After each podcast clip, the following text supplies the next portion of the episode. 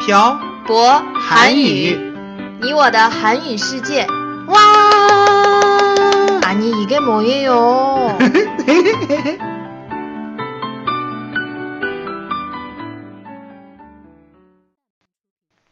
안녕하세요. 빡빡 한국어의 小博 쌤이에요. 안녕하세요, 여러분. 빡빡 한국어의 연동 쌤입니다. 태태 씨, 2007년도 이제 얼라, 얼마 안 남았어요. 맞아요.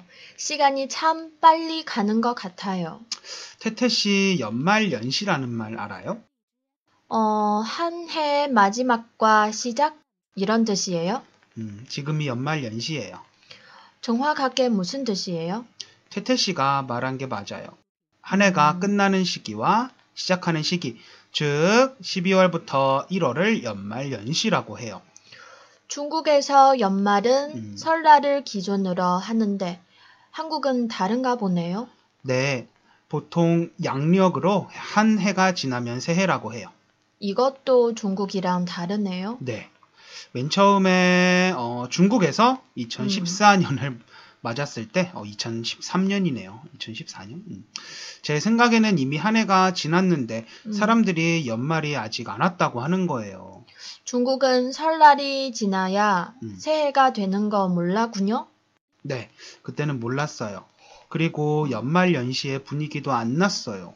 한국의 연말 연시는 어때요? 한국은 연말 연시에 한 해를 잘 보내자는 의미의 송년회나 오는 한 해를 잘 맞이하자라는 음. 뜻의 신년회 등으로 회식 자리나 술자리나 모임이 많아요. 음, 결국엔 다 음. 술에 관련된 거네요. 그래서 어딜 가나 신나고 밝은 분위기라고 해야 하나요? 음. 중국도 한 해가 가기 전에 회식을 하거나 야유회를 가긴 해요. 태태 씨도 송년회나 신년회에 참석해 본 적 있어요? 당연히 있죠. 음. 중국의 송년회나 신년회는 어때요? 제가 참석했을 때는 야유회를 가졌는데 음. 스키장도 가고 음. 네. 뭐, 원천도 가고 음. 어, 회사 동료들과 한 자리에 모여서 회의 같은 것도 하고 밥도 먹고 술도 마시고 그랬어요. 음. 재미있었어요? 어, 그냥 그랬어요. 연돈샘은요? 한국에 있을 때는 음, 송년회나 신년회 핑계를 대고 오랫동안 못 봤던 중학교나 고등학교 동창들하고 모여서 술도 마시고 친구들이랑 같이 음. 술도 마셨죠. 음, 한국 사람들은 진짜 술 좋아하는 것 같아요. 많이 좋아해요. 음, 사실 노는 걸 음, 좋아하는 거라고 하는 게 맞겠네요. 많은 분들이 여쭤보는 보시는 게 음, 한국에도元旦이랑 춘제가 있어요. 있긴 있어요. 중국하고 같은 날 쉬어요? 네, 예전에는 신정과 구정이라고 나누었었어요. 고정은 뭐고 음. 신정은 뭐예요? 신정은 양력 1월 1일이고 구정은 음력 1월 1일이에요. 음, 그럼 신정은 중국어로 말하면 음. 元旦이고 음. 음. 력은 춘제네요. 이게 무슨 말이에요? 음력, 어, 그, 그, 그 구정이죠, 구정.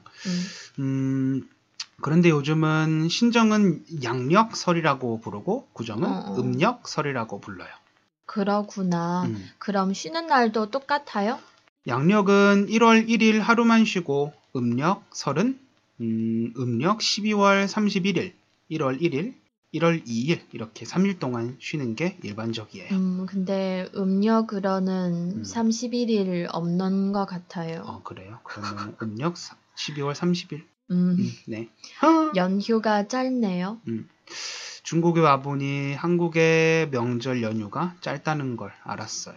음, 그럼 음력설과 영력설에는 보통 무엇을 해요? 이건 다음에 얘기하도록 하고, 음, 우리 연말 연시에 대해서 계속 얘기해봐요. 네, 한국은 크리스마스도 공휴일이라서 12월 중순부터 거리에 크리스마스와 신년 장식들을 많이 해요. 어떤 장식들이요? 어, 예를 들면 집에 크리스마스 트리나 루돌프 음, 장식도 많이 하고, 산타클로스 인형도 갖다 놓기도 해요. 중국은 크리스마스를 중요하게 생각하지 않아서 그런지 그런 장식은 거의 없는 것 같아요. 그래서 처음 중국에서 크리스마스를 보낼 때 뭔가 허전했어요. 연돈샘이 중국에서 보냈던 연말 연시 중에 가장 기억에 남는 건 언제예요? 음, 음, 예전에 2014년에서 2015년으로 넘어가는 그날에 음, 학교 친구하고 같이 외국인과 함께 보내는 연말 연시라는 활동에 참가한 적이 있었어요. 그런 것도 있어요? 그때는 있었어요. 어, 2014년 12월 31일 오후에 북경에 있는 한 허름한 호텔에서 같이 이야기도 하고 놀기도 하고 술도 마시는 그런 활동이었어요. 누구랑 갔어요? 태태 씨도 아는 그 러시아 친구 있잖아요. 아, 음, 연돈샘 친구. 음, 알아요. 그래서 어떻게 됐어요? 어, 개최자가 어, 참가한 사람들이 거기서 잘 수 있도록 그 호텔을 통째로 빌렸는데 아무도 자고 음. 가지 않는 거예요. 그럼 괜히 빌려겠네요. 네. 저녁 11시쯤 되니까 사람들이 다 집에 가고 없어서 저랑 그 러시아 친구도 같이 나왔죠. 12월 31일 저녁 11시면 길거리에 사람도 음, 별로 없었을 텐데. 맞아요. 저나 그 친구나 12월 31일 저녁 11시를 밖에서 보내본 적이 없었어요. 그 친구가 참가비 냈던 게 아깝다고 그 호텔에서 와인을 한 병 들고 나왔거든요. 그래서요? 컵을 두 개 구해서 걸어가면서 마셨죠. 술을 마시면서 걷고 있는데 길거리에 사람이 하나도 없는 거예요. 뭔가 흥미진진하네요. 음. 아휴, 그러더니 갑자기 폭죽이 여기저기서 펑, 펑, 퍼퍼퍼퍼펑 해서 깜짝 놀랐죠. 1월 1일에 폭죽 떠들이는 거 몰랐어요? 어, 그때 당시, 터뜨리는 거. 어, 그때 당시에 북경 정부에서 폭죽 터트리지 말라고 했거든요. 그래서 안심하고 있었죠. 그 말을 믿은 연돈샘이 바보네요. 그래서 빨리 집에 가려고 택시를 잡으려고 하는데 길거리에 차는커녕 사람도 하나 없어서 거의 3시간을 길거리에서 방황했던 것 같아요. 그래서 결국엔 택시를 타고 집에 왔어요? 네, 새벽 4시에 집에 도착했어요.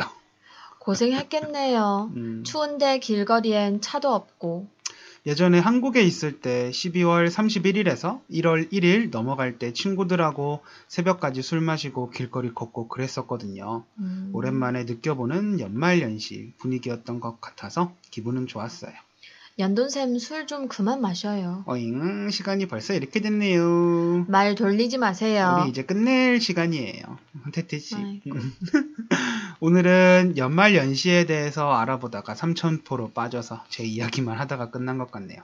음, 음, 여러분은 연말 연시에 특별한 기억들이 있나요? 예를 들어 같이 어, 연말 연시를 보냈던 이성 친구와 헤어져서 지금은 헤어져서 음, 12월 31일만 되면 그 친구가 생각이 난다던가 음.